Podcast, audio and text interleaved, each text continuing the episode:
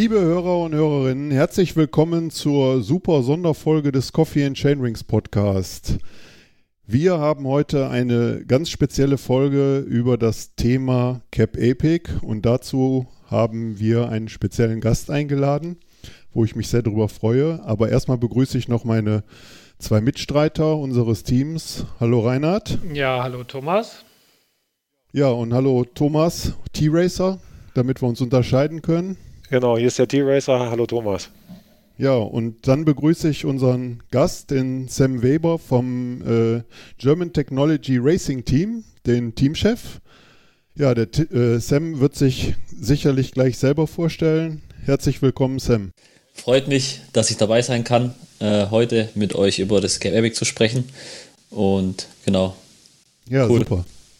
Genau, erzähl mal ein bisschen was zu dir. Erstmal, äh, du bist ja, oder ich erzähl mal kurz was, was ich weiß. Äh, du bist ja selber, äh, kommst aus einer Radsportbegeisterten Familie, soweit ich weiß, bist selber Rennen gefahren. Haben wir kurz im Vorgespräch ja mal drüber gequatscht, dass du zur gleichen Zeit wie auch Ben Spioff, unser Ehrenmitglied genau. im Verein, gefahren bist. Und ja, erzähl mal ein bisschen was zu dir.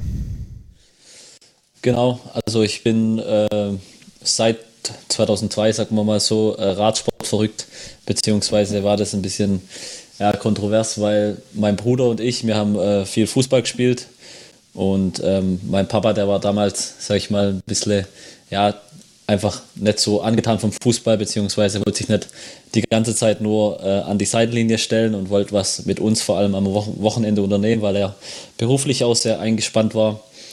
Und äh, genau so sind wir mal dann zum Radsport gekommen, beziehungsweise wollten wir zu, am, am Anfang äh, Motocross fahren.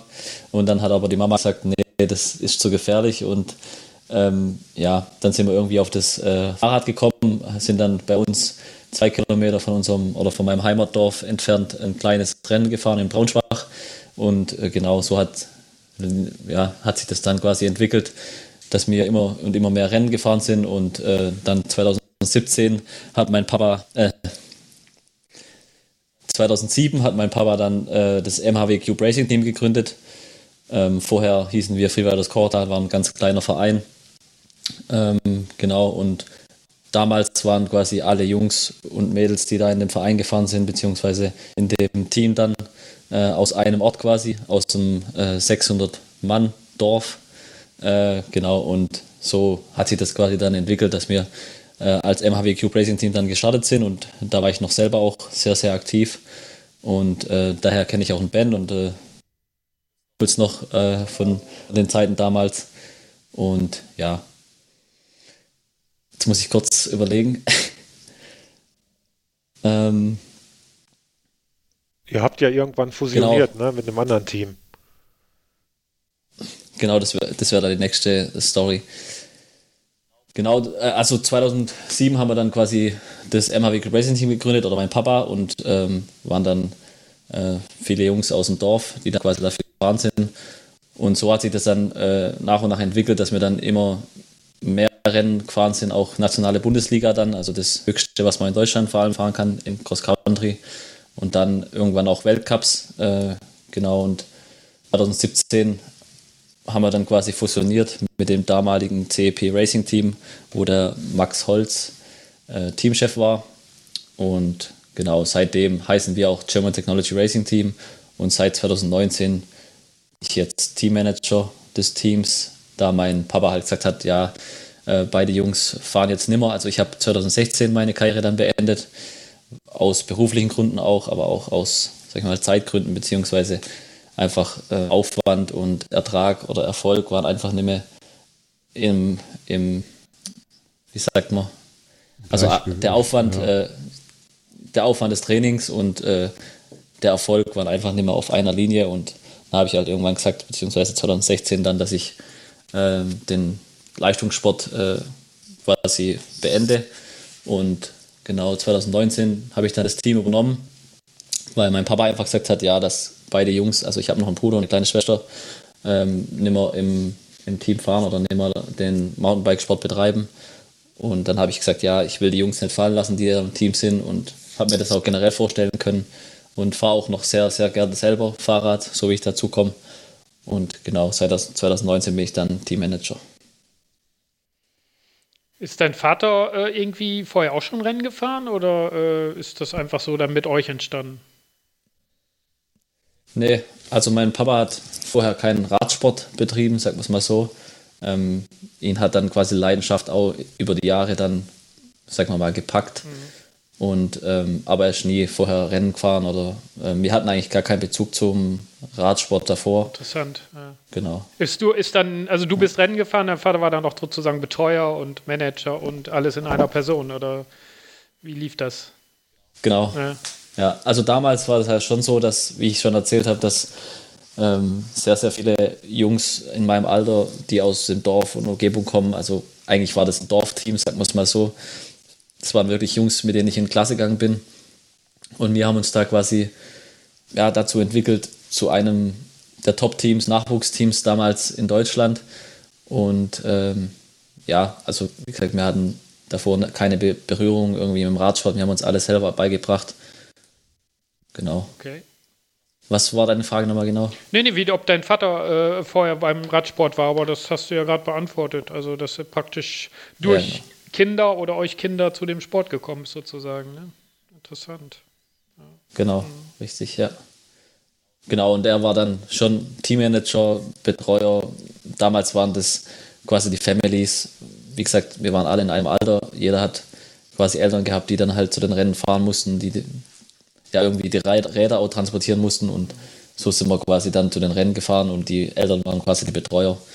Das ist heute, heute ein bisschen anders, teilweise schon gleich noch, aber ähm, ja, genau, damals war quasi so, es war eher so ein, sag ich mal, Familienausflug zu den Rennen zu fahren, als wie jetzt irgendwie ähm, sich da jeder einzeln quasi auf das Rennen vorbereitet oder einzeln zu einem Rennen gefahren ist.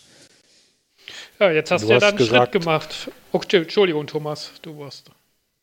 Äh, du hast gesagt, äh, du bist Bundesliga gefahren und äh, eure Fahrer jetzt fahren aber, glaube ich, sogar im Weltcup, ne? Ja, also ich bin auch äh, einige Weltcup-Rennen gefahren. Ähm, ich habe das Glück, dass ich in den USA geboren wurde. Ah. Und ähm, dadurch, dass man ja, also das, ihr kennt euch da wahrscheinlich auch ein bisschen aus mit dem Nationalkader. Also der Nationalkader darf zum Beispiel jetzt beim Heimrennen in Albstadt, dürfte der, äh, oder in der 19, darf der also damals war der 19 ja auch noch Weltcuprennen, jetzt ist ja UCI Junior Series und damals durfte quasi das Land, äh, das quasi, also das Land des Veranstaltungsortes, also jetzt zum Beispiel in Albstadt, Deutschland, durfte dann quasi sechs zusätzliche Fahrer ähm, nominieren und damals bin ich quasi noch in die sechs Fahrer gefallen, weil es einfach leistungstechnisch auch noch gepasst hat.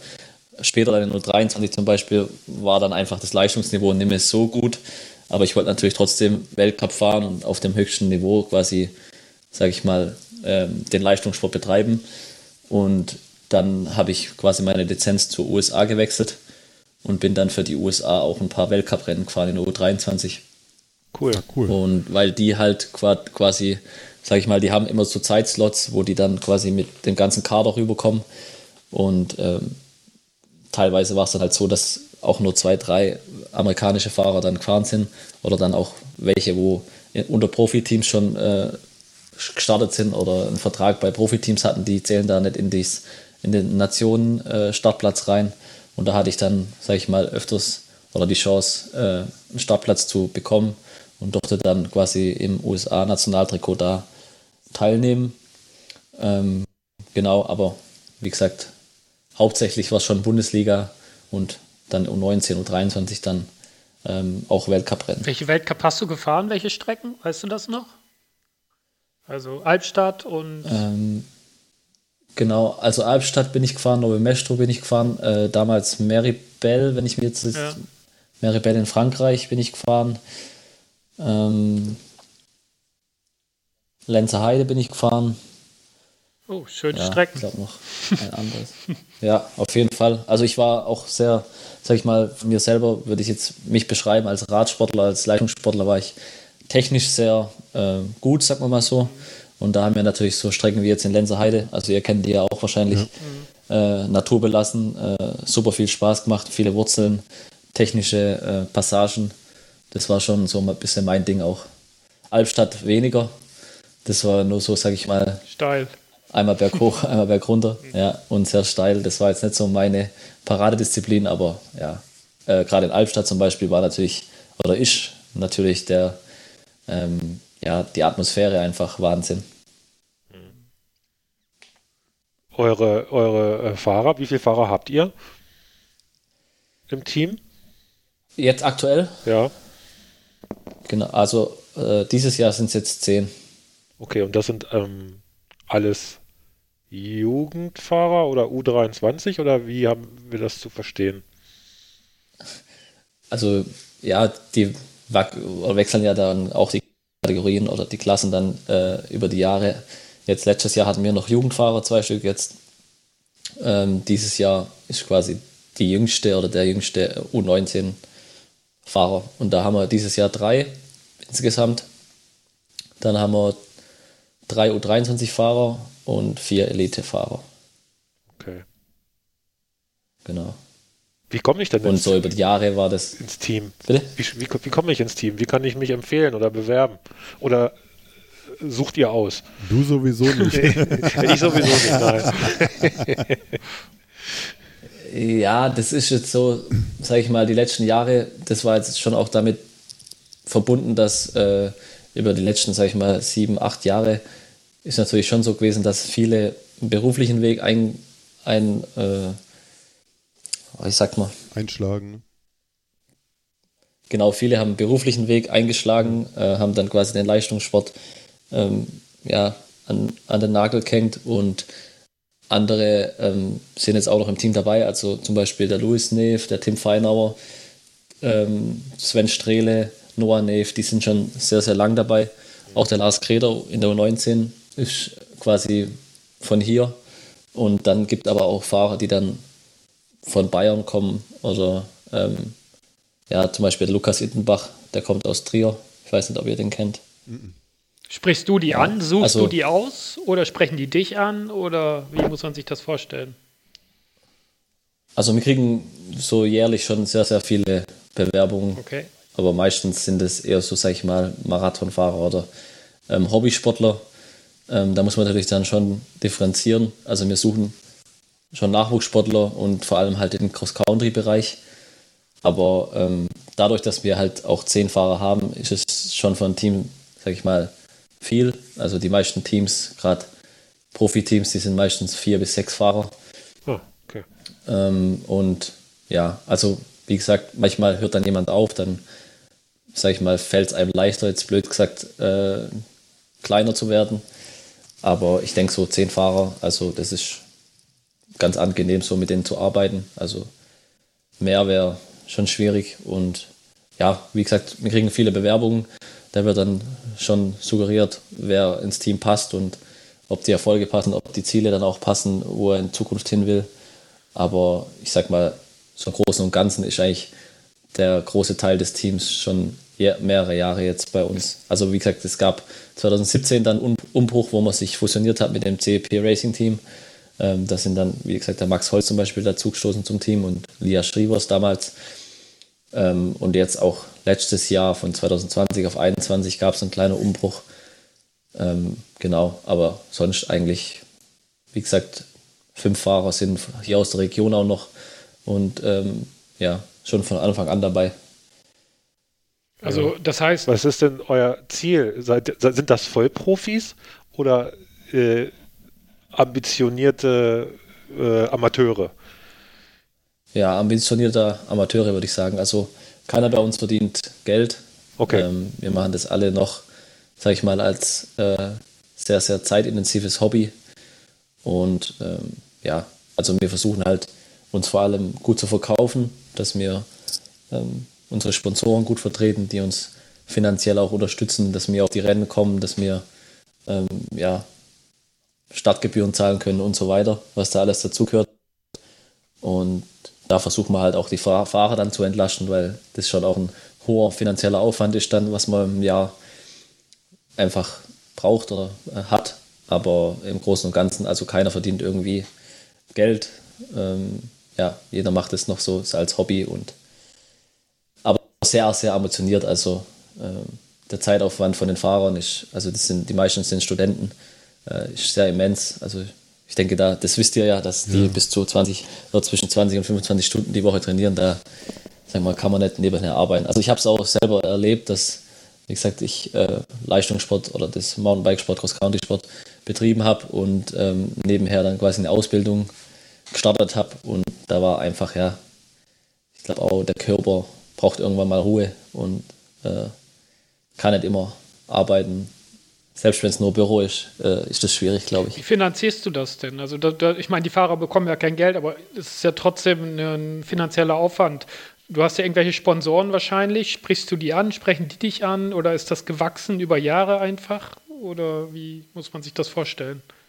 Ja, ja, also das gewachsen über Jahre trifft eigentlich ganz gut. Also gerade mit Cube zum Beispiel, unserem Hauptsponsor, der die Räder stellt, ähm, sind ja schon über viele, viele Jahre äh, zusammen. Also ich bin zum Beispiel noch nie ein anderes Rad gefahren. Ich glaube, gerade am Anfang des ersten Rennen, glaube mal ein anderes Rad, aber okay. seitdem fahre ich nur Cube-Fahrräder. Ähm, ich bin immer noch verliebt in Cube-Fahrräder. Und ähm, ja, ich glaube, das, das wird auch immer bleiben. Und ja, auch die anderen Sponsoren. Also es kam so über die Jahre dann auch ähm, mit dem Erfolg. Also wir haben ja jetzt mittlerweile auch schon sechs deutsche Meistertitel zum Beispiel, ganz, ganz viele äh, Podiumsplatzierungen auch bei, wie gesagt, Bundesliga-Rennen oder, oder auch internationalen Rennen, ähm, die wir eingefahren haben. Und irgendwann wird natürlich dann auch die Fahrradbranche aufmerksam, hey, da gibt es ein Team, die, sag ich mal, gut fahren, die sich gut verkaufen, ähm, das coole Jungs sind, sympathische Jungs, ähm, die können wir doch unterstützen und dann natürlich auch nach Anfragen, äh, so Mundpropaganda, wo man dann auf den Rennen einfach dann auch Firmen trifft, äh, ja, wie gesagt, auch regionale Sponsoren, die natürlich dann über Zeitungsberichte aufmerksam werden und so finanzieren wir das dann eigentlich durch. Also, genau. Ja, ich glaube, dieser finanzielle Aufwand allein, um so eine Saison zu stemmen, der ist ja schon bei, bei zehn Fahrern, stelle ich mir das immens vor. Ne?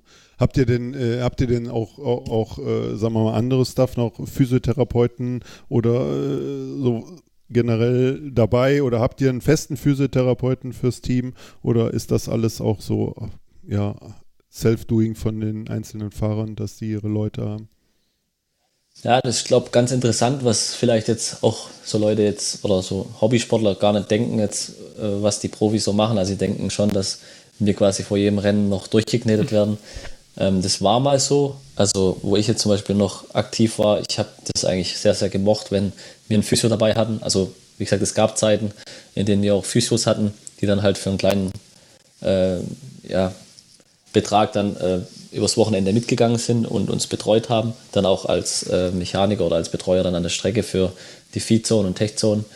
Ähm, aber mittlerweile jetzt so in den letzten zwei, drei Jahren ähm, ist das eigentlich auch nicht mehr gewünscht von den Fahrern. Also gerade einen Tag vorm Rennen, also meistens, zum Beispiel bei Bundesliga-Rennen fahren wir meistens nur Samstag und Sonntag dann hin und ähm, einen Tag vorm Rennen ähm, nimmt man halt die ganze Spannung auch raus, äh, wenn man zu viel massiert wird ja. aus, den, aus den Beinen die sich ja bei der Vorbelastung dann zum Beispiel, wenn Samstag äh, Anreise ist und Sonntag das Rennen, dann fahren die Jungs ja nochmal auf der Strecke, Jungs und Mädels, und ähm, ja, holen oder machen dann die Vorbelastung und da will man ja quasi schon ein bisschen anschwitzen und äh, die, die Muskeln, sag ich mal, ja, auf Temperatur bringen dann für den nächsten Tag und auch Spannung bringen und da ist oft dann nicht hilfreich, wenn man dann den, den Abend davor noch voll durchmassiert wird.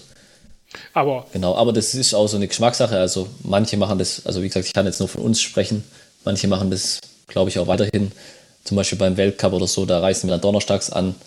Da macht es dann schon Sinn, aber ähm, da haben wir jetzt nicht irgendwie speziell jemand, wo wir da jetzt jedes Mal mitnehmen. Aber du brauchst so einen Trainer Und, oder äh, Mechaniker. Äh, Thema Betreuung. Ja, genau, Betreuer, Trainer. Ja, Mechaniker. genau, also ja. bei den äh, internationalen Bundesliga-Rennen, also die nationalen Rennen, sagen wir mal so, in Deutschland, bei denen sind dann auch, wie gesagt, teilweise noch Eltern dabei, die äh, einfach auch die Jungs und, und Mädels dahin fahren müssen zu den Rennen. Aber ich habe jetzt auch seit letztem Jahr zwei Kumpels, sagen wir mal so, da ein bisschen an, animiert, dass die uns helfen und genau, die kommen dann quasi umsonst auf die Rennen mit, können da bei uns übernachten und unterstützen uns dann quasi auch auf den Rennen, weil ja, ist einfach wie soll ich sagen, äh, einfacher dann, wenn man immer mit den gleichen arbeitet, als manchmal können ja die Eltern dann bei dem einen Rennen können sie teilnehmen, bei dem anderen vielleicht nicht. Und dass wir uns da einfach ein bisschen unabhängiger machen, habe ich das dann quasi so ein bisschen organisiert, äh, dass wir da jemand haben, der dann halt wirklich bei den Rennen immer dabei ist, dem wir, dem wir auch wissen, die Abläufe kennen. Äh, genau.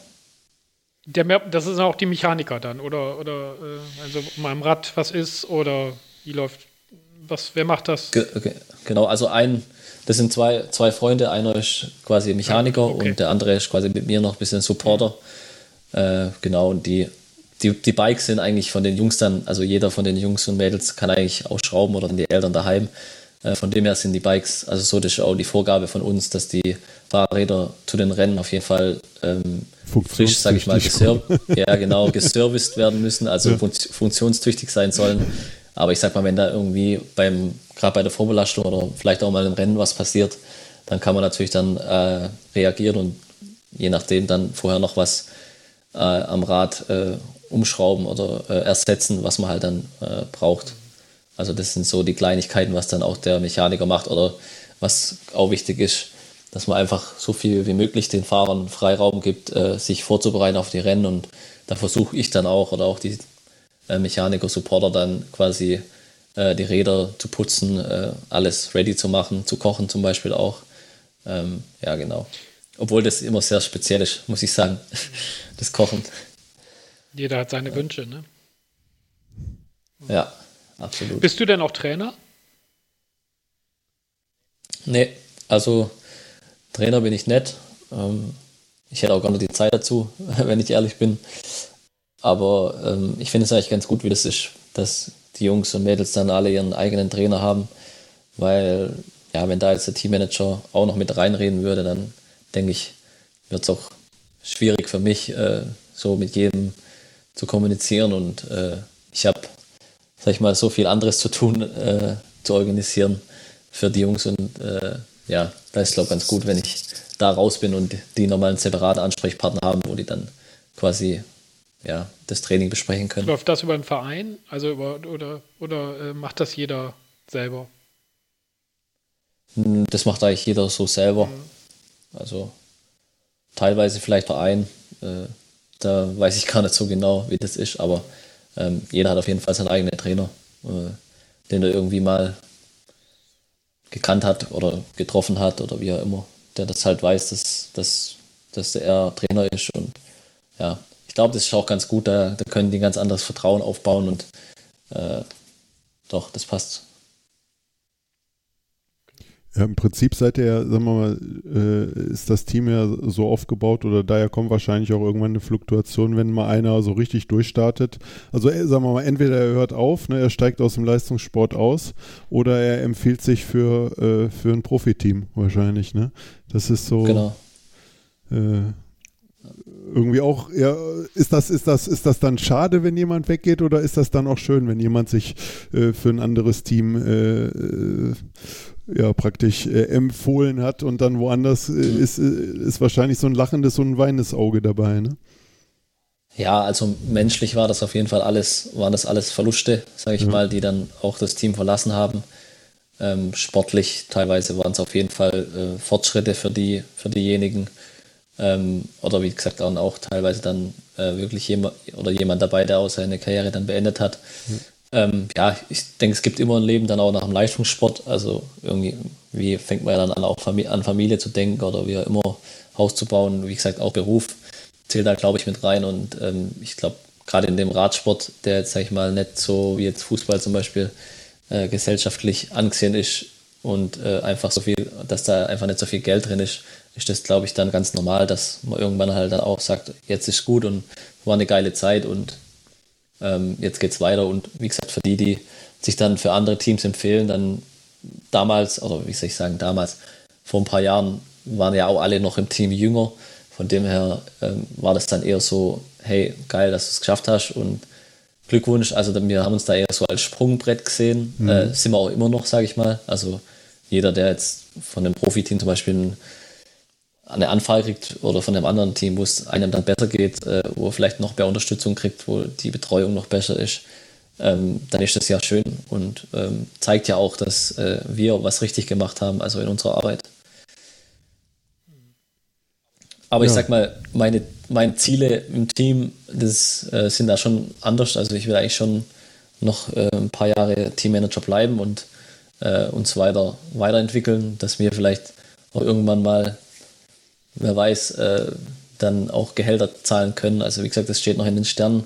Da muss natürlich vieles zusammenpassen, aber ähm, ja, ich glaube, wir können, ich kann von, mit gutem Gewissen sagen, dass wir sehr, sehr erfolgreich sind. Also gerade letztes Jahr zum Beispiel habe ich auch in den ganzen Newslettern geschrieben, die ich immer mache für meine Sponsoren und äh, auch für die Zeitungs Zeitung äh, habe ich schon geschrieben, dass das das erfolgreichste Jahr war, nicht nur in unserem Auftritt. Also ich glaube, da sind wir einfach die letzten Jahre schon gut, äh, dass wir uns gut präsentieren, äh, sondern auch erfolgreich einfach, also was Platzierung dann angeht ähm, haben wir ne, äh, letztes Jahr einen, einen immensen Fortschritt gemacht. Ja, cool, das habe ich, genau, das habe ich auch gelesen. Das ist auch, das ist auch schön zu lesen. Äh, äh, sollen wir mal. Äh, Danke. Ich, ich glaube, wir könnten jetzt noch Stunden darüber reden. Äh, lass uns mal einen Switch äh, zur eigentlichen, zum eigentlichen Thema machen, zur Cap Epic was ja sozusagen auch äh, zu eurer Teamgeschichte äh, dazugehört. Wie ist es dazu gekommen, Gerne. dass ihr zur äh, Cape Epic gekommen seid oder gekommen wolltet? Ja, also da muss man schon auch von vor ein paar Jahren reden. Also ich glaube, da spreche ich jetzt jedem Mountainbiker, der irgendwie das auch äh, der Rennpferd oder leistungstechnisch oder leistungs äh, irgendwie betreibt äh, und sich da auskennt. Ähm, jeder träumt irgendwie davon, einmal dabei zu sein beim Cape Epic. Ja. Und weil es einfach so. ja, ja weil es einfach, äh, ich glaube auch schon allein wegen der Landschaft einfach Wahnsinn ist. Also, wenn ich die Bilder dann auch letztes Jahr im Oktober gesehen habe, ich habe es ja verfolgt. Also, ähm, ja, einfach Wahnsinn. Und ähm, ja, also wie gesagt, das war schon jahrelang eigentlich ein Traum, dass wir das mal machen. Und ja, dann gab es halt so ein bisschen Gespräche, gerade mit Luis Neff und mit Sven Strehle, mit dem einen Team auch, die da auch das eine Team bilden. Ähm, ja, kriegt man das hin und wäre doch mal geil und äh, sollen wir das machen? Und ja, dann habe ich halt einfach gedacht, so, ich bin auch der Typ, so, so wo gern einfach macht. Also ich schaue jetzt nicht irgendwie, wenn jetzt irgendwie eine Anfrage kommt oder so, was dann in zwei Jahren ist. Also einfach ausprobieren und äh, manchmal kriegt man halt äh, einen Rückschlag oder es klappt irgendwie nicht und ähm, meistens geht es aber dann doch irgendwie äh, gut aus und ähm, läuft positiv und genauso ist da jetzt auch. Wir haben dann einfach uns auf die Warteliste bzw. angemeldet und ähm, zuerst waren wir sehr lange auf der Warteliste und wussten man natürlich nicht, ob wir reinkommen oder nicht. Also das ist ja auch äh, mit begrenzten Startplätzen dann äh, dotiertes Rennen und ja, dann haben wir halt gewartet und, und haben den ersten, also um überhaupt auf die Warteliste zu kommen, muss man schon einen Betrag bezahlen dann. Ähm, haben dann auch gleich gesagt, wir machen das auf jeden Fall mit zwei Teams, weil ähm, ja, aus einem Grund eigentlich auch nur, äh, wenn wirklich was bei dem einen, also man setzt jetzt viel Geld für ein Team und dann, sage ich mal, im Worst Case, im Prolog oder so, stürzt der eine und äh, keine Ahnung, macht sich vielleicht irgendwas, also ich will es ja natürlich nicht hoffen. Ähm, aber dann ist quasi das ganze Projekt äh, für die Katz gewesen, würde ich jetzt einfach mal sagen. Und so haben wir einfach zwei Teams im Rennen, wo dann, denke ich mal, ein Team auf jeden Fall durchkommt. Also ja, ich hoffe natürlich und ähm, dann auch, ja, wie gesagt, gerade äh, unterstützen kann, wenn jetzt irgendwie mal ein Defekt oder so am Rad auch ist. Und da haben wir dann gesagt, komm, wir machen das mit zwei Teams, da haben wir den Betrag halt bezahlt und wie gesagt, wir waren ewig auf der Warteliste. Und ähm, ja, dann hat sich irgendwann mit, war dann Corona und äh, hat sich so, ja, äh, ging halt die ganze Pandemie so voran und dann hieß es irgendwann vom Veranstalter, ja, entweder, also gerade letztes Jahr im Frühjahr, äh, hieß es dann, ja, entweder man bleibt auf der Warteliste für das 2021er Event, jetzt im Oktober, was ja letztes Jahr dann quasi im Oktober war, oder man kann sich quasi einen sicheren Startplatz für das 2022er Event sichern. Und dann habe ich halt kurz Rücksprache gehalten mit den Fahrern und dann haben wir uns dazu entschieden, dass wir quasi die sichere Variante wählen und uns für das, 2002, also 2022 Event dann anzumelden, um auch einfach, äh, sage ich mal, dann auch ein bisschen noch mehr Zeit zu haben, um Sponsoren anzufragen ähm, für finanzielle Unterstützung, weil, ja, wie gesagt, da sind wir schon, wenn ich einfach das jetzt mal in den Raum werfen darf, äh, um die, sage ich mal, 40.000 Euro, was das ganze Event uns kostet. Und äh, ich sag mal, das ist eigentlich fast unser ganzes das Budget vom ganzen Jahr, würde ich jetzt einfach mal sagen. Wahnsinn, ja. Ja. Mit was für Zielen äh, reist ihr da an? Wollt ihr äh, irgendeine Platzierung erreichen oder einfach Erfahrung sammeln und äh, möglichst natürlich beide Teams gesund und erfolgreich durchkriegen oder richtig auf Radau äh, da was versuchen zu erreichen? Also das oberste Ziel ist auf jeden Fall, beide Teams ins Ziel zu bekommen. Äh, gesund und jeder quasi munter, sagen wir es mal so. Mhm. Ähm, das zweite Ziel ist ganz klar, also wir wollen da auf jeden Fall auch angreifen. Also ähm, die Jungs haben sehr gut trainiert über den Winter und wissen ja jetzt auch schon eine Weile, sage ich mal, dass sie da teilnehmen und haben das dann auch mit den Trainern abgestimmt und wie gesagt, äh, die sollten eigentlich alle sehr, sehr fit an der Startlinie stehen. Ähm, von dem her wollen wir da auf jeden Fall angreifen. Man kann natürlich jetzt schwer sagen, so, äh, ich würde jetzt einfach mal sagen, Top 10 wäre so das Ziel für ein Team. Aber ähm, ja, man hat jetzt auch die letzten Wochen gehört, wer so startet. Also gerade Nino Schurter jetzt auch wieder. Ähm, dann Specialized ist immer ganz gut dabei. Dann hat man ja die zwei Bulls-Teams auch. Ähm, ja, dann gibt es äh, Villiers äh, von Italien noch. Also das sind schon richtige Granaten auch am Start. Von dem her äh, gerade auch Marathon-Spezialisten, was wir eigentlich gar nicht sind. Also unser Fokus liegt eigentlich schon voll auf dem Cross Country und deswegen wird es schon spannend, aber ähm, ja. Also wir würden es nicht machen, glaube ich, wenn wir, sage ich mal, keinen Bock hätten, da jetzt auch auf Ergebnis zu fahren. Wie war jetzt die Vorbereitung der Teams? Also es war ja bestimmt anders als, als äh, für eine normale Saison, oder? Ja, also ganz genau kann ich euch das auch nicht sagen. Also ich spreche jetzt nicht mit jedem Fahrer da irgendwie jeden Tag, was er quasi gemacht hat. Aber klar, die Umfänge waren äh, noch höher als, als, als sonst. Ähm, einfach um, äh, ja, sag ich mal, die, ich, ich vergleiche das immer ganz gerne mit so Kuchen. Ähm, ich sag mal, selbst auch früher beim Cross County war das so, wenn der Kuchen nicht passt, dann kann auch das, die, die Kirsche oben äh, drauf nicht äh, performen. Also man muss schon so ein bisschen so einen, einen Grundstein haben, wo man einfach sagt, okay, ähm, über die Länge kann ich so und so fahren in dem Bereich. Äh, äh die trainieren ja auch alle mit Watt, Wattmessern äh, äh, und ähm, ja, ich glaube, so mhm. kann man das eigentlich pauschal sagen, dass einfach die, die Trainingseinheiten noch länger waren und einfach um, um, um ja, noch mehr, sag ich mal, Kilometer in die Beine zu bekommen, ähm, aber dann auch schon intensiv zu fahren und ich sag mal nicht so die Sprints oder so wird, wird sag mal in Bezug auf Cape Epic niemals bringen, sondern schon die äh, längeren äh, K3-Einheiten oder längeren Kraftausdauereinheiten dann zu machen. Und ja, also so denke ich, war die Vorbereitung dann für die Jungs. Und also ich kann jetzt nur so von meinem Eindruck haben, was ich so gehört habe von den vier, waren alle zufrieden auch und auch haben auch die wie gesagt, letzte Woche sind sie ein Rennen gefahren und vorletzte Woche auch und das haben eigentlich die Rennen auch bestätigt. Also sie haben alle gesagt, Cross-Country-Rennen waren das und sie haben alle gesagt, äh, also irgendwie ist der Motor nicht so richtig angesprungen. Ich hätte noch zwei Stunden länger fahren können.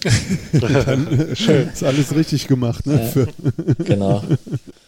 Mit, also das äh, ist dann schon, sag ich mal, für den, für den Marathon perfekt, aber fürs Cross-Country-Rennen halt ja, eigentlich Gift. Ja, also schwer, ne? das lange Fahren und so, das, das braucht man immer.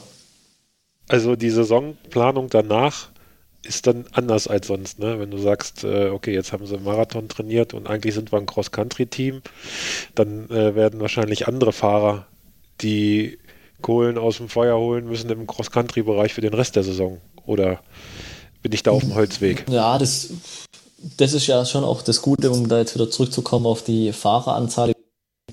Ähm, dadurch, dass wir zehn Fahrer sind, fahren dann auch äh, die anderen sechs quasi alle in äh, Obergessertshausen beim ersten internationalen Bundesliga-Rennen, das ja äh, auch an dem Wochenende ist, wo das äh, Cape Epic startet. Und ähm, ich sag, da ist man dann auch äh, mit einigen Fahrern vertreten und ähm, ja, gerade die Jüngeren, also das sind dann vor allem die Jüngeren, äh, die da am Start sind und äh, die haben da natürlich dann schon auch Potenzial, richtig vorne reinzufahren. Also deutschlandweit sind wir mit Lexware zusammen, denke ich mal, kann man es schon so sagen, das beste Team eigentlich. Ähm, ich weiß nicht, Lexware kennt ihr, oder? Ja, ja. Das Team. Ja. Auf jeden Fall. Ja, Genau. Genau, und ja, von dem her, also wie gesagt, da rechnen wir uns dann schon auch für, für das Rennen viel aus und erste Rennen ist natürlich auch immer spannend, sagen wir mal so. Und ja, für die Jungs jetzt, wo es Cape Epic fahren, die ähm, werden auf jeden Fall nach dem Cape Epic ein bisschen Ruhe machen. Ähm, aber dann so Ende April wird es dann schon auch für die äh, mit den ersten Cross-Country-Rennen losgehen. Also Ähm, Cross Country ist äh, Bad Salzdetfurt dieses Jahr auch Bundesliga oder fällt das aus? Das ist nee, hier bei, in Bad ist dieses Jahr die deutsche Ist die deutsche Meisterschaft. Meister, das genau. freut uns. Ja. Genau. Genau, das ist Das bei freut mir uns hier um die richtig, Ecke. Das ist immer quasi so ein bisschen mein Heimrennen. Genau. Deswegen frage Ja, ich. das sehen wir uns ja dann, oder? Ja, hoffentlich. Aber, aber nur neben der Strecke. Ja. okay. Ich wollte gerade schon sagen, auf der Strecke. Nee, ich Nee, bin, nee, da, ich mich, bin da mich mal dann auch nur gefahren. neben der Strecke. Ich bin da tatsächlich mal gestartet, aber natürlich nur im Hobbybereich. Ähm, das ist damals noch in der Stadt gewesen, ist schon ein paar Jahre her. Jetzt ist es ja. 2013, ne? Kann sein. Ja. So- Ich weiß es nicht mehr. Ich glaube ja, 2013. Jetzt haben sie ja diesen, diesen Outdoor-Park da und da finden ja die ganzen Events statt. Ja. Aber Was wir ich- schweifen ab, da wollte ich gar nicht drauf schade. hinaus. Ja. Ähm, ich hätte Ja. eine Frage noch wegen der Cape Epic logistisch und Unterstützer. Wie machst du denn das? Oder wie macht ihr das? Das ist ja ein, ein Riesenaufwand, ne? Ja, also ähm, ich sag mal, wir planen da jetzt schon gute ja, zwei Jahre, sag ich mal, die letzten das halbe Jahr war jetzt dann schon auch anstrengend und war viel Cape Epic Planung, ähm, wie wir es angehen. Ähm, ja, ich weiß gar nicht, wo ich da anfangen soll. Also, äh, Fangen wir mit der Übernachtung willst- Hast du irgendwie diskret. Ja, also wie gesagt, das, das war, also um das jetzt auch abzuschließen mit den Jungs, wie wir da draufkommen Ja. sind und so, dann hieß schon von Anfang an, also das Team kann auf jeden Fall auf, kei- auf keinen Fall den, den ganzen Betrag da äh, übernehmen und wir müssen das irgendwie anders machen und dann haben natürlich auch die vier gesagt, ja, ähm, ist uns auch klar und äh, wie gesagt, das ist eigentlich jetzt auch eine einmalige Sache, also ich weiß jetzt nicht, ob wir es nochmal so hinkriegen, wie wir es jetzt gemacht haben. Und ähm, ja, also die haben dann, waren sich schon auch bewusst, dass sie quasi Sponsoren suchen müssen und da ein bisschen Gas geben müssen, dass einfach auch finanziell da, wie gesagt, das ganze Zeug rüberkommt. Ich meine, das Sperrgepäck kostet schon hin und zurück dann für zwei Fahrräder 1000 Euro. Das, ist, das sind halt äh, Beträge, das ist ja für ein Fahrrad äh, Wahnsinn. das ist Wahnsinn. Und ähm, ja, ich, ich sag mal, das, da waren, uns, waren wir uns dann schon sicher, das Ganze müssen wir einfach mit äh, viel, viel Sponsoren und viel ähm, ja, einfach Anfragen, äh, die uns da unterstützen können und ähm, irgendwie meistern. Und das hat auch wirklich, muss ich schon sagen, sehr, sehr gut geklappt bei beiden Teams, ähm, dass wir da quasi jetzt auch, sage ich mal, die finanziellen Mittel haben, das zu machen. Und das ganze andere jetzt mit rüberfliegen und so, ich meine, dadurch, dass wir jetzt wirklich auch schon Jahre mit den Sponsoren, mit den meisten Sponsoren zusammenarbeiten, ist natürlich da auch eine gute Basis da einfach an äh, Unterstützung und äh, die waren natürlich auch alle Feuer und Flamme, dass wir das machen. Und ähm, ja, von dem her, ähm, wenn ich da jetzt irgendwie anfrage, ich brauche nochmal Bremsbeläge oder so dafür, da äh, sind die zwei Tage später bei mir oder jetzt Reifen oder sowas, äh, hat uns dann unser äh, Partner dann auch quasi jetzt äh, direkt nach Südafrika geschickt, dass wir das gar nicht mitnehmen müssen. Solche Sachen sind halt dann für uns auch Gold wert und ähm, ja, sparen uns da, denke ich mal, dann auch normale Kosten. Also wenn man jetzt zum Beispiel allein von den Reifen denkt, ähm, wir haben es mal so zusammenzählt, äh, bei vier Fahrern wäre jetzt, wenn gerade bei dem Untergrund dort und, und den Steinen und so, haben wir so jetzt auch rausgehört von denen, wo dann schon da gefahren sind, äh, Freunde und auch das, was man so hört, äh, muss man schon jeden Tag den Reifen, sag ich mal, zumindest anschauen und gucken, ob irgendwo, ob irgendwo Luft rauskommt. Also wir fahren ja auch alle tubeless. Und ähm, ja, von dem her, äh, so, wir haben mal mit das hochgerechnet auf vier Fahrer dann Tag einen neuen Reifen, einfach wären es 64 Reifen für die acht Tage. Und äh, ja, wir haben jetzt nicht ganz so viel Reifen gekriegt, aber äh, schon auch sehr, sehr viele Reifen und ja, also das ist schon Wahnsinn, wie wir, wie wir da jetzt unterstützt worden sind auch und da bin ich wirklich auch ich hoffe, das wissen auch die Sponsoren. Also so sehr, sehr dankbar einfach dafür, dass, dass wir das jetzt erleben dürfen, dass wir uns den Traum erfüllen dürfen und von dem her äh, toi toi toi, dass dann auch alles funktioniert. Das ist schon, das ist schon lustig. Ich bin jetzt auch lange äh, so, so in diesem ganzen Metier drin, aber über sowas macht man sich jetzt erstmal gar keine Gedanken. Ich meine, ich bin jetzt auch viele Etappenrennen gefahren, ne? So, da denkt ja. man, ja, dann nehme ich mir mal einen Ersatzreifen mit oder so, ne? Ja. aber, aber jetzt, ja, ich hätte jetzt speziell nicht auf Cap Epic gedacht, puh, dass ich da, äh, dass man theoretisch einplanen müsste, so viele Reifen mitzunehmen. Ne? Das ist echt interessant. Wahnsinn. Ja, gut, ich sag mal, ich sag mal, bei uns ist es halt wirklich speziell mit den vier Fahrern auch. Ich meine, das die meisten Teams sind mit nur zwei Fahrern da, aber da ist ja dann auch die Hälfte davon. Ja. sind trotzdem viele Reifen für zwei Fahrer. Wo ich gerade sagen, aber ja, also das viel, ist ja. das ist schon viel und dann braucht man ja auch die Milch, dann jetzt sag ich mal jedes jeden Tag dann neue neue Reifen aufzuziehen und so und ja, also wie gesagt, um das auch jetzt irgendwie der Abschluss mit dem finanziellen haben haben die Jungs dann echt auch Gas geben und äh, ich habe auch noch ein bisschen gesucht und äh, wo uns da einfach finanziell dann unterstützen können und ähm, ja, am Ende haben wir jetzt auch äh, Mechaniker mit drüben und äh, Betreuer dann wie mich. Ähm, haben auch eine eigene äh, Filmcrew jetzt dabei, die uns dann quasi da äh, das Ganze auch festhält. Fotograf haben wir dabei. Also das Ganze gehört natürlich dann auch dazu, um das Ganze, sage ich mal, auch erfolgreich zu gestalten. Wie groß ja. ist das Team? Also ich bin selber auch Multimedia-Designer. Wie groß Bitte? ist das Team dann? Also wie viele Fahrer plus wie viele äh, Personen seid ihr dann? Ungefähr? Ja, also wir sind jetzt äh, insgesamt äh, zwölf. Okay. Ja, also nochmal ein paar, paar Leute zur Unterstützung, aber wie gesagt, äh, davon dann auch die äh, Filmer und der Fotograf und äh, ich als Betreuer, dann, dann zwei Mechaniker dabei, die dann halt quasi einer pro Team, die dann die Räder dann putzen können, äh, schauen, ja, also das sind halt alles so Dinge, die wir jetzt nicht wissen, aber die wir halt quasi auch so gehört haben von den anderen Teams, dass man schon jeden Tag das Rad eigentlich zerlegen muss, fast komplett, um dann zu schauen, ob alles noch funktioniert, äh, neu fetten, äh, ja, solche Sachen. Also jetzt um die Zeit ist natürlich da auch sehr trocken, sehr heiß da drüben und ähm, ja, da geht wahrscheinlich schon auch einiges drauf. Zwölf Mann. Und ihr schlaft dann, ihr habt euch da irgendwie, ihr schlaft ja nicht in den Zelten, gehe ich jetzt mal von aus. Das nee, nee. würde mich. Ja, also wir haben uns da jetzt auch eine eine Unterkunft gebucht, ähm, dann für die Tage und auch Autos und so. Das braucht man ja auch alles dann, um das trans zu transportieren. Also die ähm, meisten Etappen sind ja da in, in Raum Stellenbosch, sage ich jetzt einfach mal. Ähm, und dann gibt es ja auch drei Etappen in Creighton, also ein bisschen mehr im Landesinneren, ähm, wo man dann quasi auch hinfahren muss und äh, ich sag mal, das ganze Gepäck dann einpacken muss.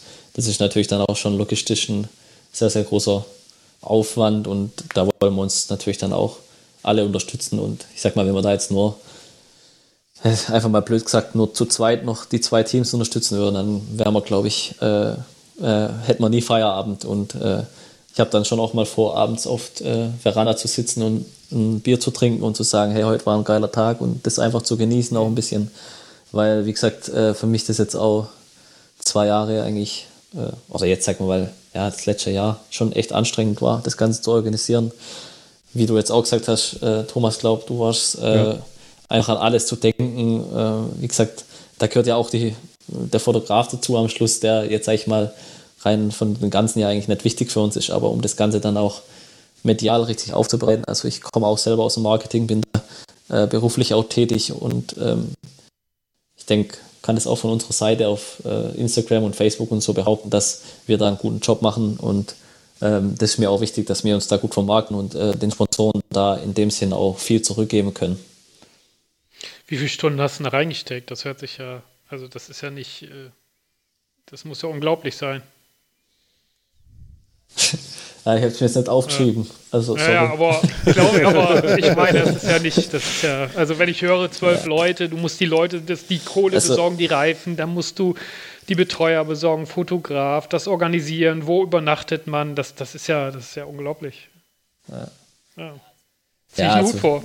Ich sag mal, ich kann es jetzt, ich, ja, ich kann es jetzt wie gesagt nicht äh, wortwörtlich irgendwie wiedergeben, was ich jetzt da aufgewendet habe, will ich auch gar nicht. Also wie gesagt, mir macht das auch mega Spaß. Und äh, es soll auch nicht so sein, dass ich irgendwie jetzt das als mega Arbeit empfinde. Also klar ist Arbeit, aber jetzt nicht Arbeit in dem Sinn, sondern wirklich auch Arbeit, die mir dann Spaß macht. Und ja, also von dem her, das hat, das passt jetzt schon alles, aber ich bin, muss ich auch sagen, dann auch froh, wenn alles, wie gesagt, klappt und ähm, dann auch der Event, der, das Event dann auch vorbei ist. Weil ähm, ja, einfach für uns als kleines Team so, sag ich mal, die einfach auch die finanziellen Mittel nicht haben, ist es einfach, würde ich einfach mal sagen, jetzt gerade, klar, man hätte jetzt auch mit, nur mit einem Team gehen können, dann wäre auch der Aufwand wahrscheinlich sag ich mal, halb so groß gewesen, wobei ich eigentlich ehrlich sein muss, wahrscheinlich nicht mal, äh, weil man das Ganze ja trotzdem organisieren muss. Also gerade auch die Anmeldung, das haben auch äh, die zwei Jungs vom Speed Company Racing, die jetzt noch gemeldet haben, der Lukas äh, Baum und der Georg Egger gesagt.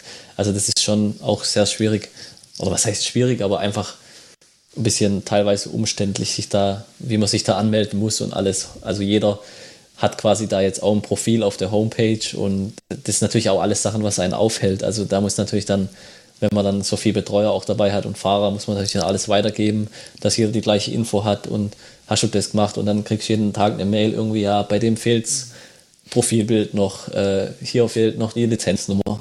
Da muss man natürlich dann auch noch hinterhergehen und ja, also es ist, ist schon immer dann auch Aufwand, aber ja, wie gesagt, im Großen und Ganzen hat es trotzdem Spiel viel Spaß gemacht und ich glaube auch mit den Sponsoren äh, einfach das Vertrauen oder die Zusammenarbeit war da einfach wirklich gut und haben, hat man sich auch ein bisschen noch mehr besser kennengelernt, glaube ich, und ist auch für die Zukunft dann, glaube ich, nicht schlecht. Ja. Wann äh, reist ihr an oder sind schon welche da? In Südafrika? Ja, genau, also der, ja, also beide Teams sind jetzt unten ähm, die sind quasi, äh, so wie soll ich sagen, immer mit dem getrennten Partner geflogen. Also der Tim Feinauer und der Sven Strehle sind schon seit einer Woche jetzt unten. Ähm, und der, die zwei Brüder, also der Louis und der Noah Neef, die sind äh, gestern Morgen angekommen. Und genau, haben jetzt quasi noch ein bisschen mehr als eine Woche dann, um dort noch zu trainieren, sich zu akklimatisieren. Das ist ein schwieriges Wort. äh, genau, ja. Und wir fliegen jetzt äh, in einer Woche, also Donnerstag, nächste Woche fliegen wir runter am 17. Sind dann freitags am 18. dort und am 20. geht es dann los, also nächsten Sonntag. Mhm. Übernächsten Sonntag.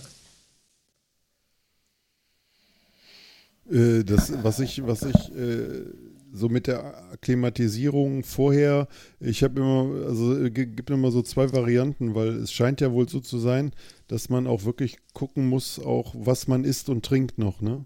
Weil es doch immer wieder irgendwie Keime gibt, die bei uns nicht auftauchen und dann haben die Jungs mal ganz schnell irgendwie Magen-Darm-Infekt oder so, ne? Dass, dass es viele ja, genau. gibt, die wirklich also, ganz kurzfristig nur anreisen, ne? ja. Ja, also äh, wie gesagt, äh, das ist halt alles so, sage ich mal, auch Sachen, die wir jetzt nicht wissen. Ja. Ähm, aber wie gesagt, da haben wir uns einfach auch mit den Jungs dann, wo dann gefahren sind, wie gesagt, wir haben viele Freunde, die auch das Cape Epic schon gefahren sind, ähm, dann einfach zusammen oder kurz geschlossen und gefragt, ja, ja wie sieht's aus, was, was sagt ihr, was, was wäre gut für uns und ja, die meisten oder alle haben uns eigentlich dann schon geraten äh, zu einem eigenen Haus oder sag ich mal, wie soll man sagen, eigener Self-Gathering quasi, so ähm, das selber alles zu machen, selber abzukochen und dass man da halt auf jeden Fall, ich sag mal, wahrscheinlich kann man es gar nicht so pauschal sagen, okay, wir das komplett hin. Also man weiß nie, was, woher das dann kommt und so und äh, wie es hergekommen ist, aber wir versuchen dann schon alles dann so weit auch beim Kochen vorzubereiten, dass das halt alles abgekocht ist und ähm, genau, dass wir uns da halt dann ein bisschen sicher sein können, dass wir, sage ich jetzt mal, gerade mit der Magenarm oder so dann keine Probleme haben, aber wie gesagt, man weiß es nicht. Äh, das ist ja, wie gesagt, jetzt gerade letztes Jahr habe ich das auch richtig äh, immens wahrgenommen, dass, dass viele Leute dann auch ausgeschieden sind, weil sie einfach Magen-Darm-Effekte hatten. Und das habe ich davor, so die letzten Jahre eigentlich gar nicht so wahrgenommen. Ja, genau. Wie, ja. Selbst, es hat ja selbst Karl Platt letztes Jahr erwischt, ne? Und der ist ja das Ding nicht einmal genau. gefahren, ne? Sondern, ja. ja. Ja, ja, also da denkt man sich dann schon auch so, gerade bei dem Fall jetzt auch, das habe ich auch mitgekriegt, so, ja, hey, wie kann das jetzt euch passieren? Ne? Ja. Da müsst ihr doch, doch irgendwie auch dran gedacht haben und so, aber wie gesagt, man kann das, glaube ich, schlecht sagen, woher das dann kommt. Also, ja, ich glaube, also was ich schon gehört habe, dass es dann halt teilweise wirklich von dem, also die bieten ja auch ähm, Pakete an, wo man dann quasi auch dort essen kann und äh, im, im, in der Village oder im Event Village, Race Village. Ähm, und da weiß man natürlich nicht, je nachdem auch wie viel da essen dann, also ich denke mal schon die ganzen, sag ich mal jetzt Hobbys wie ich, wenn ich jetzt da starten würde, würde da auf jeden Fall essen, weil ich da jetzt auch keinen Bock mehr hätte, äh, da, oder jetzt sag ich mal die Support Crew, wie wir es jetzt haben, hätte ich wahrscheinlich nicht, weil ich wahrscheinlich nicht so ambitioniert fahren würde und von dem her äh, hätte ich ja nur die Option und äh, von dem her, ja, also wie gesagt, kochen die ja dann für alle, wo dann dort nächtigen. So habe ich jetzt die Infos bekommen. Ja, spannend ist das. Äh, was, was, was ich noch ganz äh, wichtig finde, ein großes Thema, da wir ja auch alle äh, Mountainbiker sind und bei Mountainbikern steht das Material ja immer ganz vorderster Front. Ja. Also ich gehe mal davon aus, dass ihr mit dem Fully fahrt, ne? Ja. Ja, ne? Gut, die Frage stellt sich jetzt da wahrscheinlich nicht, aber generell fürs Team nochmal, ja. haben die Fahrer eine Auswahl zwischen Hardtail und Fully oder? Also vom, vom, vom Team gibt es äh, nur ein Fully mittlerweile. Ähm, Gerade auch die Cross-Country-Strecken, äh, auf denen wir weg sind, sind mittlerweile so technisch anspruchsvoll. Also, wenn Heide denkt, also das einzigste Rennen, wo man jetzt bräuchte, wäre wirklich äh, und dann beim Bundesligarennen in Heubach, äh, weil das wirklich, so sage ich mal, die Oldschool-Strecken sind, wo man, äh, wo es viel berghoch geht und äh, nicht so runter, also schon anspruchsvoll, gerade Heubach zum Beispiel schon auch anspruchsvoll bergunter, aber ähm, ja, also von, von dem her ähm, haben wir das eigentlich die letzten Jahre nicht gehabt. Jetzt mittlerweile haben dann, also alle haben eigentlich die Chance, dann sich quasi zusätzlich für einen äh, gewissen Betrag oder halt für ja, einen günstigeren Preis quasi den Hardtail noch dazu zu bestellen. Mhm. Ähm, genau, aber wie gesagt, nicht alle haben eins. So die, wo halt sagen, okay, auch im Training oder so mal, ich will irgendwie mal im Hardtail fahren, weil es dann doch irgendwie, also alle sagen schon, Fully klar Nummer eins, aber Hardtail auf jeden Fall ähm, auch fürs Training mal irgendwie, um Sprints zu machen, einfach. Man merkt halt trotzdem, dass es extrem spritzig ist, extrem agil bergauf. Also gerade jetzt auch das Cube Hardtail, also ich will jetzt keine Werbung oder so, aber schon auch extrem leicht und ähm, sagen alle, hey, ich war es gar nicht mehr gewohnt, jetzt äh, so schnell zu klettern oder so einfach. Irgendwie fühlt sich jetzt auf einmal so einfach an, ähm, obwohl man da jetzt, wie gesagt, eigentlich auch 29 zwar Laufräder hat und alles, äh, ja, aber halt auch kein Dämpfer und geht dann doch irgendwie noch mehr ab als das Fully. Aber äh, auf jeden Fall äh, Marathons und ähm, ich sage mal jetzt äh, speziell Cape Epic auf jeden Fall Fully. Mhm. Ähm, da führt, glaube ich, nichts dran vorbei. Ja, sonst ja. noch spezielle Spezifikationen am Rad irgendwie oder fahren die Jungs mit absenkbarer Sattelstütze jetzt bei der Cap Epic oder wird die rausgebaut, gewichtstechnisch oder? Nee, also Cap Epic jetzt speziell ist eigentlich so, sag ich mal, alles dabei, was man brauchen könnte. Also auch Satteltasche zum Beispiel, ähm um dann Kartuschen oder auch Ersatzschläuche reinzutun. Ähm, also gerade von uns ist mal einer ein Escape Epic gefahren 2015, der Louis Wolf, das kann man auch auf YouTube verfolgen. Und hat in äh, der einen Etappe dann, wie gesagt, äh, fünf Blatt irgendwie. Und ähm, ja, also da braucht man schon irgendwie dann auch was, wo man äh, sich dann behilflich sein kann. Äh, wie gesagt, wir werden auch äh, bei den äh, Tech-Zonen und, äh, sag ich mal, Verpflegungszonen, also die gibt es ja pro äh, Etappe dann auch so Verpflegungszonen, wo die Jungs sich dann verpflegen können und auch äh, Tech-Zonen, wo die Jungs dann quasi ja, die Chance haben, was zu reparieren, werden wir dann quasi auch Werkzeugkoffer oder halt gewisse Werkzeug, Werkzeuge zur Verfügung stellen und auch Ersatzlaufräder äh, stellen, falls da irgendwas passiert. Aber ähm, ich sag mal, sonst alles, also auch absenkbare Sattelstütze ist jetzt mittlerweile im Cross Country eigentlich auch, äh, sag ich mal, absolut gang und gäbe. Also es gibt sehr, sehr wenig, die jetzt ohne, ohne absenkbare Sattelstütze fahren, weil es einfach bergab halt einfach noch geiler ist. Äh, man ist noch freier, man, man kann es echt noch mehr fliegen lassen. Also ich habe das am Anfang auch nicht geglaubt. Aber ich habe dann jetzt auch selber eine gefahren letztes Jahr und ähm, also ist schon, der Unterschied ist schon groß. Ja, macht mehr Spaß. Und ja. Ähm, ja, im Ende, genau, es macht mehr Spaß und im Endeffekt äh, sind die ja klar schwerer, aber ähm, es geht ja dann schlussendlich auch um die Performance und wenn man sich halt, sag ich mal, die Glocken dann irgendwie in so einem steilen äh, Downhill irgendwie anschlägt, ist natürlich dann schon besser, wenn man irgendwie agil auf dem Rad auch ein bisschen mehr hinter den Sattel gehen kann, ohne irgendwie Angst zu haben, ich komme nicht mehr über den Sattel drüber. Definitiv. ja. Also das, das auf jeden Fall. Aber jetzt sonst irgendwie speziell ähm, würde ich jetzt eigentlich gar nicht behaupten, dass, also sonst sind es eigentlich eins zu eins auch die Räder, die im Cross Country gefahren werden. Ähm, klar, äh, der ein oder andere fährt zum Beispiel noch so eine, so eine Nudel, ähm, so eine äh, Schaumstoff, glaube ich, ist die, ich kenne mich da gar nicht so gut aus, ähm, wo dann quasi im Hinterrad zum Beispiel noch äh, drin ist, dass man einfach, ähm, wenn man jetzt einen Platten hat und man hat wirklich vielleicht einen man weiß es ja nicht, äh, mehrere Platten gehabt, dann kann man halt schlussendlich, wenn man dann gar keine Chance mehr hat, das zu reparieren, doch noch auch mit einem geringen äh, Luftdruck äh, oder beziehungsweise äh, mit Hilfe der Nudel dann äh, weiterfahren. Und das ist natürlich gerade bei so einem Event dann immens wichtig, dass man zumindest ins Ziel kommt. Ja, oder zur nächsten äh, Tech-Zone oder so, dass man Hinterrad. Genau, oder zur nächsten Tech-Zone, genau. Ja. Also spielt. Genau, also das also spielt das Gewicht, das Gesamtgewicht vom Rad gar keine so große entscheidende Rolle, wie es das mal früher oder in manchem Hobbysportlerkopf noch eine Rolle spielt. Es tritt so ein bisschen zurück hinter dem technischen Vorteil, den man hat, wenn man gewisse Anbauteile hat, die aber das Gesamtgewicht des Rades so ein bisschen nach oben treiben. Ist das richtig? Ja. Ja, ist eigentlich genau richtig gesagt. Also ähm, es hat sich schon so ein bisschen gewandelt äh, über die Jahre. Natürlich schon schaut man jetzt auch bei absenkbarer Sattelstütze, okay, was könnte da passen, äh, was auch gewichttechnisch dann auch passt und äh, sag mal dann auch einfach ähm, vertrauensvoll funktioniert, aber ähm, eins zu eins, wie du das gesagt hast, ist eigentlich perfekt. Also wie gesagt, äh, mittlerweile schaut man eigentlich schon mehr auch äh, darauf, dass man ins Ziel kommt und ähm, sag ich mal nicht auf die 2 Gramm oder 20 Gramm, die jetzt irgendwie noch einen Sattel ausmacht oder irgendwie, keine Ahnung, ein kürzerer Lenker oder sonst was. Also die fahren jetzt auch, also kann man sich ja gar nicht mehr vorstellen. Ich bin damals, äh, ich glaube, 620 Millimeter gefahren.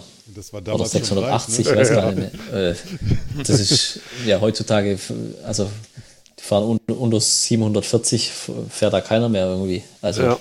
das ist natürlich dann schon auch ein Unterschied und so der Wandel, was sich da einfach so die letzten Jahre auch mit den 29 Zoll Rädern dann vor allem auch, denke ich, ähm, ja, wo sich das einfach hinentwickelt hat.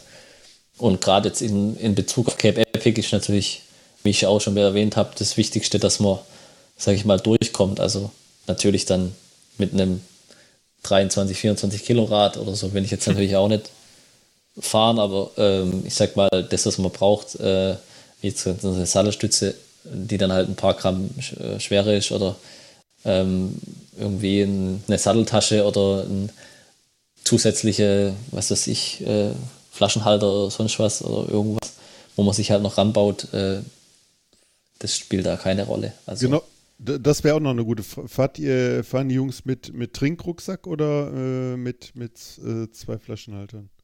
Oder beides? Ja, also ja, ich habe jetzt äh, Flaschen, äh, beziehungsweise äh, nicht Flaschen, Flaschen habe ich natürlich organisiert, weil ohne Flaschen wäre blöd.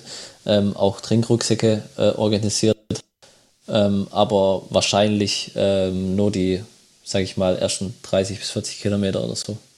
Und dann halt schon mit zwei Flaschenhalter, also zwei Flaschen dann immer.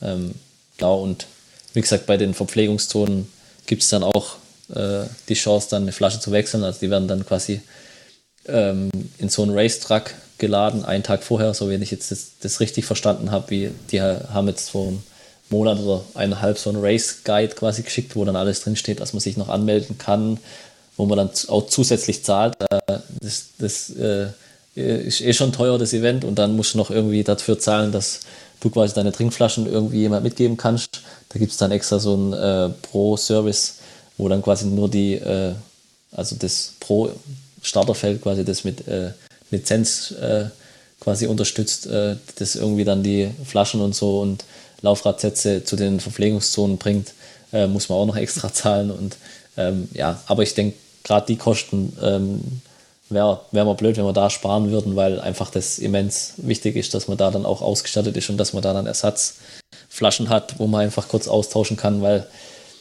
ähm, gerade das Rennen, ich weiß nicht, der Ben hat es wahrscheinlich auch erzählt, ähm, dass äh, das ja früh startet. Also Ich glaube, ja. 6.30 Uhr ist Start, wenn ich mich jetzt nicht täusche. Und ähm, genau, weil es einfach äh, gerade um die Zeit mittags halt mega warm wird. Und ähm, ja, also ich glaube, gerade am Anfang vom Rennen ist das dann ganz angenehm, wenn man in so einen Temperaturen fährt, aber gerade gegen Ende des Rennens ist dann auch wichtig, dass man sich ähm, gut äh, ernährt, beziehungsweise halt viel Flüssigkeit auch zu, zu sich nimmt. Und ähm, das sollte man natürlich jetzt, weil ich jetzt gesagt habe, nur am Ende, natürlich nicht nur am Ende machen, sondern ähm, der Körper muss ja die ganze Zeit arbeiten. Von dem her ist es wichtig, dass man von Anfang an sich gut verpflegt und nicht erst gegen Ende oder so. Ja. ja. Vielleicht noch äh, zum Thema äh, Material. Die, selbst im Cross-Country-Bereich gehen ja auch die Federwege mittlerweile hoch. Es war ja lange äh, State of the Art, so 100 Millimeter zu fahren. Die letzten Jahre, vorher früher, früher sogar 80, genau. Äh, jetzt beim Fully gehen sie langsam äh, die Hersteller auch auf die 120 Millimeter. Ähm, ja. Sind ja jetzt in diesem Jahr auch wieder das eine oder andere rausgekommen. Und Cube hat ja auch äh, äh 100er und 120er. Welche Version fahrt ihr denn? Ja, also wir haben jetzt noch die 100er Version aktuell ähm, und auch im, im neuen Rad. Ähm, ja. Das, das wird ja wahrscheinlich also, das AMS sein, was ihr fahrt, ne? oder fahrt ihr das Stereo? Genau, nee, das ja. AMS, ne? Ja. Nee, ja. nee, das, das AMS, ja. ja. Nee, aber man kann da jetzt dieses Jahr auch mit dem neuen Rad, also es ist ja ein neuer Rahmen jetzt seit 2022, das AMS. Und ähm, da kann man auch mit dem Lenk, also da kann man ähm, mit dem Lenkwinkel quasi auch äh, ja, spielen, quasi mit verschiedenen Federweg äh, ja, Millimetern. Ähm, von dem her wäre das schon möglich auf jeden Fall. Und ähm, ja, wie gesagt, ich lasse es auch den Fahrern offen, wenn sie da was tauschen wollen, dann können sie das gern machen. Also ja. wir haben jetzt auch keinen irgendwie Gabelsponsor oder so. Ähm, ja, von dem her aktuell, wie gesagt, äh, 100 mm, aber ich glaube, um auf die Frage auch zurückzukommen, also ich glaube, das wird auf die 120 dann auch rauslaufen die nächsten Jahre und ich denke nicht, dass es, also es wird nicht aussterben natürlich, auch die 26 Zoll Fahrräder gibt es ja immer noch welche zu kaufen. Ähm, aber ja, da sind wir schon auch wieder bei so einer Sache so äh, bisschen schwerer zwar, aber halt doch noch mehr Komfort und noch besser noch mehr Federweg bergab, das halt dann einfach, sag ich mal, äh, vielleicht ja, gerade im Regenerationsprozess dann im Downhill und dann vielleicht noch die Prozent ausmacht, um dann mal ein Rennen vielleicht auch für sich zu entscheiden. Wo jetzt vielleicht der Gegner nur ein 100 Meter äh, Federwegrad hat oder so. Also, ja, das ist super ja, interessant. Das sind so kleine ja, Spielereien. Genau. Wir stehen ja quasi ja. Äh, vor, vor, der, vor einer ähnlichen Entscheidung, weil wir ja auch ein Etappenrennen dieses Jahr mit ein paar Teams äh, von Coffee and Chain Rings fahren wollen und wir tauschen uns da rege aus, was äh, können wir anders machen zum letzten Jahr oder äh, ja. äh, macht es Sinn, äh, sich ein 120er Fahrwerk zu kaufen und den Gewichtsnachteil in, in, in äh, Kauf zu nehmen oder oder oder. Jeder hat da so seine, seine, seine Meinung zu. Und äh, das ja. jetzt auch mal von dir als äh, ja, fast Profi, sage ich mal, der da einen ganz anderen Einblick in die, in die Materie auch hat, als wir das jemals haben werden, äh, zu hören. Das ist schon ja. wirklich, wirklich äh, hilfreich auch und interessant vor allen Dingen. Ne? Ja. ja, danke. Ja, also wie gesagt, äh, ich würde es jetzt nicht irgendwie als Muss oder sowas äh, ähm, ja, entscheiden oder sowas. Also wie gesagt, ähm, das ist auch später dann auch noch Geschmackssache, glaube ich. Und ähm, im Cross Country, wie gesagt, wird es da schon, glaube ich, auf die 120 mm gehen, obwohl man jetzt, glaube ich, auch mit den 100 mm keinen mega Nachteil hat oder so. Wie gesagt, das sind dann auch Spielereien, die dann einfach auch ein bisschen auf den Geschmack vom Fahrer dann zutreffen. Ja, und wahrscheinlich auch so im gewissen Bereich schon so ein bisschen Marketing äh, auch sein können, äh, damit man auch wieder was Neues verkaufen kann, also als Radhersteller. Ne? Ja, kann schon sein, ja. Obwohl die Hersteller ja glaube gerade, ich, ich glaube, die Hersteller haben ja gerade ziemlich viel zu tun, von dem her. Genau, äh, dass sie überhaupt dass ihre Räder rauskriegen, ja. Angst haben, was zu verkaufen, ja. ja. Nee, aber da geht es einfach, glaube ich, auch um die breite Masse. Also es ist ja nicht nur, sage ich mal, jetzt der jetzt wie mir, wo jetzt wirklich auch Rennen fahren oder sowas, oder jetzt so wie äh, dann viele Hobbys auch, die viel Rennen dann halt auch so fahren, Marathonrennen oder sowas, sondern es gibt ja auch welche, die einfach mal gemütlich äh, nach Feierabend oder so eine kleine Runde drehen wollen und da einfach, sag ich mal, auch ein bisschen, wie gesagt, technisch dann verrückt sind oder Fahrrad verrückt sind und dann einfach sagen, hey, klar, den Rennen gehe ich mit. 120 äh, mm bringt mir natürlich im Downhill dann auch nochmal ein bisschen äh, mehr Spaß. Hm, warum nicht? Also ich denke schon auch, dass es teilweise dann schon auch ein Marketing-Trick ist, aber wie gesagt, warum nicht? Ja. Haben wir noch Fragen? Ey, wir liegen, wir liegen super in der Zeit, ne? Also, Deswegen, ich habe jetzt gerade auch mal auf den Wecker geguckt. Ja. Äh, ich äh, glaube, wir können ja, uns in, in, technischen Sachen können wir noch äh, mehrere Podcasts mit Sam machen. Er hat ja echt viel zu erzählen. Das ist super interessant. Ähm, aber ich glaube, Danke. Äh, ja, ihr könnt mich ruhig. So langsam sollten wir, wenn ihr einverstanden seid, diesen Podcast gen Ende bringen, weil ähm, es wird unheimlich ja. lang. Und vielleicht können wir uns ja an dieser Stelle einfach auch nochmal treffen, wenn ihr das Cape Epic erfolgreich mit zwei Teams absolviert habt und vielleicht ja auch irgendeine zählbare Platzierung bei rauskommt, äh, Sam. Das wünschen wir euch an, auf diesem Wege natürlich, dass wir uns einfach nochmal wieder treffen Danke, und ja. äh, du von deinen Eindrücken und von den Erlebnissen, die dich mit Sicherheit äh, noch lange, lange, lange danach begleiten werden, dass du hier nochmal was erzählen kannst. Ja, sehr gern. Also genau. würde mich freuen, wenn ich da ein bisschen drüber erzählen kann. Ja. Und, und wenn wir, wie wir das Macht ja, auch immer Spaß. Wie wir das ja schon mal äh, im Vorgespräch auch äh, überlegt hatten, also wenn du es schaffst, äh, vielleicht ein paar Stimmen bei der Cap Epic mal live einzufangen, dann werden wir die auch in äh, einem kleinen Live-Podcast oder sowas äh, verarbeiten über äh, die Etappen oder nach ein paar Etappen Wäre cool, wenn das klappt, ja, aber das soll, soll kein Zwang sein. Fühl dich nicht gezwungen. Jetzt hast, mich, jetzt hast du mich schon, jetzt fühle ich mich schon gezwungen. nee, Nein, du hast nee, da mit also Sicherheit gesagt, einen Fulltime-Job. Ja. ja. Ja, wie gesagt, da muss man erstmal, dadurch, dass ich jetzt wirklich noch nie dort war, weiß ich halt auch nicht, wie es wirklich abläuft, aber ich denke mal schon, dass wir da gut eingespannt sind, aber ähm, dadurch, dass wir halt wirklich viel Support haben durch die, wo wir da jetzt einfach die Betreuer, die wir dabei haben, denke ich schon, dass ich äh, da ein, die eine oder andere Stimme dann auch einfangen kann, nicht nur von unserem Team, auch von den anderen Deutschen. Also es fahren ja einige Deutsche jetzt auch das Cape Epic, von dem her äh, schon auf jeden Fall, dass wir da was zusammenkriegen und dass wir da das auch jetzt, wo wir angefangen haben, über das Cape Epic zu reden und die ganze Vorbereitung und die ganze, was da alles reinkehrt, dann auch vielleicht das danach einfach zu sehen, hey, es war ein mega Erfolg und ähm, auch dem zu hören, wie es wirklich den Fahrern so ergangen ist. Ich glaube, das kann dann die Sache auch noch besser abrunden, denke ich. Absolut. Sollten wir tun. Absolut. Auf jeden Fall, ja. Sollten wir tun. So, dann machen wir das jetzt mal vielen offiziell. Dank euch auf. Genau. Ja. Ich, ich bedanke mich auch. Also Sam, vielen, vielen, vielen Dank. Das ist echt äh, cool gewesen. Wir drücken die Daumen. Äh, echt? Ja, ich. Wir sind genau. dabei. Ich danke euch auch. Danke, ja. Gut. Ja, guten Flug dahin. Äh, kommt gesund wieder. Wir hoffen, dass wir uns zwischendurch äh, hören und auf jeden Fall hören wir uns danach und werden das Ganze dann auch nochmal als Podcast äh, aufnehmen.